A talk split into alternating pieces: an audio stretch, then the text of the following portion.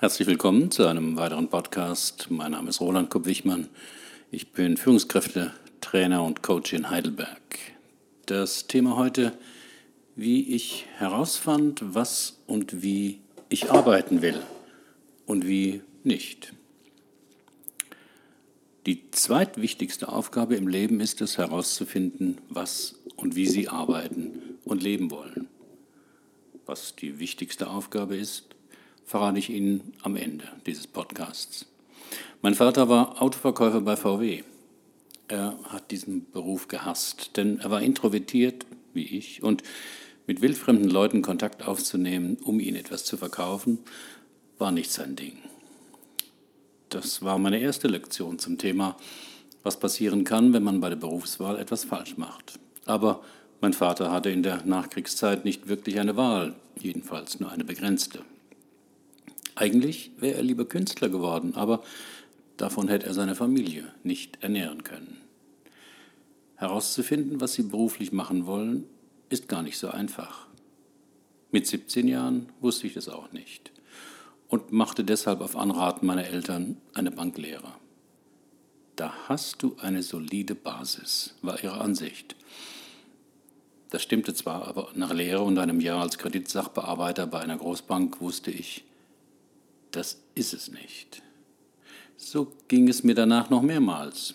Ich heuerte als EDV-Operator bei IBM an, wurde Werbetexter in einer Agentur und dann selbstständig. Weil ich mehr Geld verdienen wollte, wurde ich Finanzberater und verkaufte erfolgreich Lebensversicherungen. Das klappte gut, aber mir wurde nach einer Weile klar, das ist es auch nicht. Dann tauchte die Idee mit der Psychologie auf. Das hatte damit zu tun, damals einige meiner Freunde in große Krisen gerieten und Selbstmordabsichten äußerten. Mit denen sprach ich oft, nächtelang über den Sinn des Lebens, den ich ja selbst noch nicht gefunden hatte. Und diese Gespräche taten nicht nur meinen Freunden gut, sondern auch mir. Einmal, weil ich erfuhr, dass ich gut zuhören und kluge Fragen stellen konnte. Und weil ich ein neues Gefühl erlebte, etwas Sinnvolles zu tun, für das es sonst keine Belohnung gab. So reifte der Entschluss, Psychologie zu studieren, allerdings mit der hohen Hürde, dass ich da zuerst mein Abitur nachholen musste.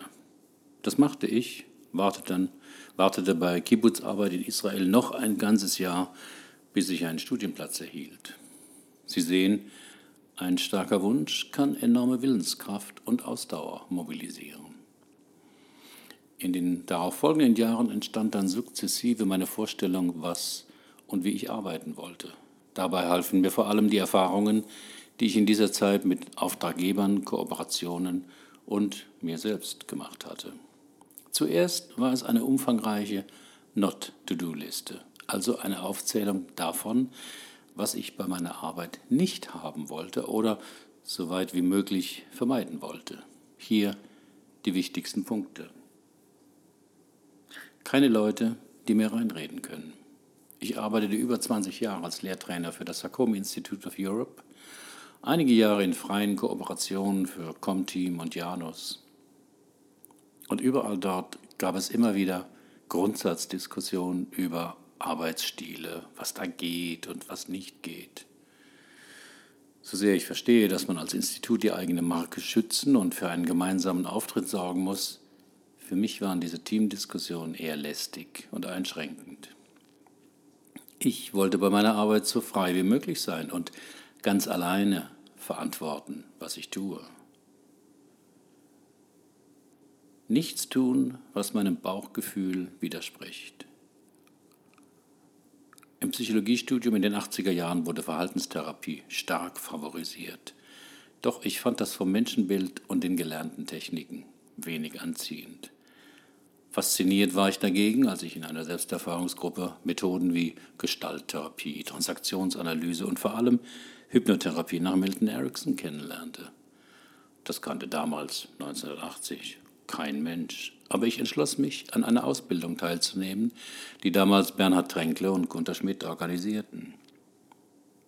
Ähnlich fasziniert war ich von Helm Stirlin in seinen Mittwochsvorlesungen über systemische Familientherapie und natürlich vor allem von Ron Kurtz, der eine komische Methode namens Hakomi vorstellte.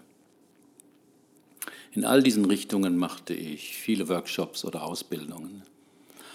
Meine Kollegen erklärten mich für verrückt, denn sie machten stattdessen Ausbildungen in Verhaltenstherapie oder Psychoanalyse. Aber bei beiden Richtungen sagte mein Bauchgefühl, nein, das ist es nicht. Ich wollte nicht der Arbeit hinterherreisen. Als Trainer muss man in der Regel viel reisen, entweder zu firmeninternen Seminaren oder zu Teammeetings, die ich moderierte. Ich habe das viele Jahre gemacht und merkte, dass es mir nicht bekommt. Am Anfang ist es ja verlockend, mit dem Flieger nach München oder Berlin zu reisen und in einem tollen Hotel abzusteigen. Meist bekommt man als Trainer auch ein besseres Zimmer als die Teilnehmer, aber die anfangs erlebten Glücks- und Hochgefühle nehmen mit der Zeit ab. Hinzu kommt, dass Reisezeiten nicht bezahlt werden und ich öfter Freitagabend erst gegen 22 Uhr zu Hause ankam, auch wenn das Seminar schon um 15 Uhr beendet war. So fasste ich vor Jahren den Entschluss, beruflich möglichst gar nicht mehr zu reisen, sondern mir Seminarräume in Heidelberg zu suchen, sodass die Teilnehmer zu mir kommen konnten. Das bedeutete natürlich eine Umstellung von Seminaren, die ich bisher für Firmen geleitet hatte, auf offene Seminare, zu denen die Teilnehmer sich direkt anmelden oder von ihrem Unternehmen angemeldet wurden. Eigene Seminarräume haben große Vorteile. Keine Unruhe durch andere Seminarteilnehmer vor der Tür, keine Servicekraft, die in eine Achtsamkeitsübung platzt, um den Essenszettel abzuholen, keine Staus, für die man zwei Stunden vorher losfahren muss, keine Verspätungen und nerviges Warten auf zugigen Bahnsteigen und abends das eigene Bett. Ich wollte auch nicht mehr an Wochenenden arbeiten. Früher habe ich das oft getan, meist von Freitagabend bis Sonntagnachmittag. Aus dem einfachen Grund, dass offene Seminare, die vom Teilnehmer selbst bezahlt werden, eher voll werden, wenn sie an einem Wochenende stattfinden. Denn Seminarteilnehmer müssten sonst Urlaub nehmen oder ver verlieren, wenn sie selbstständig sind, Arbeitstage. Doch Wochenendarbeit ist beziehungs- und familienschädlich. Denn man arbeitet genau dann, wenn Frau, Mann und Kinder frei haben. Und auch für mich fühlte sich die Wochenendarbeit nicht richtig an. Auch wenn ich dann meist den Montag frei machte. Ein ruhiger Sonntag ist etwas anderes als ein freier Montag, in dem in der Stadt und sonst wo die übliche Geschäftigkeit herrscht. Befreundete Trainerkollegen, mit denen ich darüber sprach, teilten meine Auffassung, sagten aber auch, das ist der Preis des Trainerlebens. Ich verstand das, aber mein Bauchgefühl sagte mir, das ist es nicht.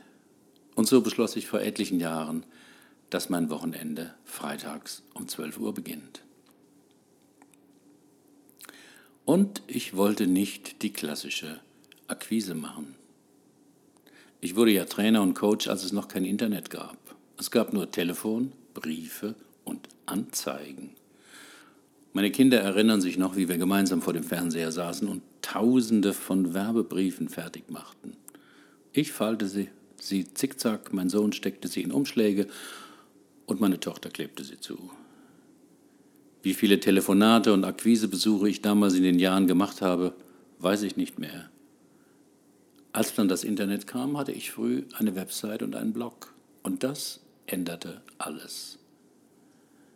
Ich entschloss mich, auf die klassische Akquise ganz zu verzichten, also das sogenannte Push-Marketing, wo man versucht, sein Produkt, seinen Namen, seine Angebote in den Markt zu drücken. Denn ich erlebte immer öfter, wenn ich bei den Nachfasstelefonaten mich erkundigte, was aus meiner schönen Broschüre und dem Anschreiben geworden ist, nichts. Der Verkaufs- oder Personalleiter konnte sich an meinen Namen, mein Schreiben, meinen Prospekt gar nicht mehr erinnern. Entweder weil er gleich in den Papierkorb gewandert war oder bestenfalls auf den großen Stapel interessante Angebote zusammen mit 200 anderen. Das kann es nicht sein, sagte mein Bauchgefühl und mein Verstand. Und seit der Zeit mache ich keine Akquise-Telefonate, verschicke keine Prospekte und schalte keine Anzeigen, besuche keine Kongresse oder Netzwerkveranstaltungen. Stattdessen mache ich intensives Pull-Marketing. Das heißt, ich bin im Internet so präsent, dass wenn jemand den Begriff Persönlichkeitsseminare bei Google eingibt, man unweigerlich auf mich trifft. Sie können es ja mal ausprobieren. Und ich wollte auch keine Bücher mehr schreiben. Wenn du als Trainer erfolgreich sein willst, musst du ein Buch schreiben, lautet die gängige Formel. Ein Buch verleihe Expertenstatus. Das stimmt vermutlich auch. Und so stimmte ich freudig zu, als mir eine Lektorin des Kreuzverlags anbot, mit ihr gemeinsam ein Buchprojekt zu starten. Das erste Buch hieß Frauen wollen erwachsene Männer und verkauft sich heute noch. Das zweite Buch war Ich kann auch anders und handelt von beruflichen Psychofallen. Ich war froh über diese Chance und wusste, dass ich als Erstautor keine Bedingungen stellen konnte. Allerdings lernte ich dadurch auch die Honorarpolitik der Verlage kennen und fühlte mich bald wie ein Milchbauer, der für sein Produkt, die Milch, die im Laden vielleicht 1,20 Euro kostet, mit ein paar Cent abgespeist wird. Um es klar zu sagen, als Autor vom Verkaufspreis für ein Buch nur 8% Honorar zu bekommen, da ist der mögliche Expertenstatus teuer subventioniert. Als der Verlag mich Anspruch, ansprach für ein drittes Buch, sagte mir mein Bauchgefühl wieder, das kann es nicht sein. Stattdessen informierte ich mich über die Möglichkeit, Bücher selbst zu publizieren und machte das erfolgreich über Amazon. Außerdem begann ich, E-Mail-Kurse zu schreiben und über diesen Blog zu vertreiben, was viel lukrativer ist. Die Idee zu diesem Blogbeitrag kam mir, als ich einen Blogbeitrag von Anja Förster und Peter Kreuz las. Auf meinem Blog finden Sie den Link dazu. Aber wie immer im Leben genügt es nicht zu wissen, was man nicht will. Man muss auch herausfinden, was man will. Das ist aber gar nicht so einfach. Mit welchen vier Fragen Sie Ihrem Traumberuf näher kommen können, erfahren Sie in meinem Blogartikel der nächsten Woche. Ach so, was die wichtigste Aufgabe im Leben ist, wollte ich Ihnen ja noch verraten. Das ist doch klar. Einen Menschen zu finden, den Sie lieben und der Sie liebt. Möglichst lange. Herzlichen Dank für Ihre Aufmerksamkeit. Bis zum nächsten Mal.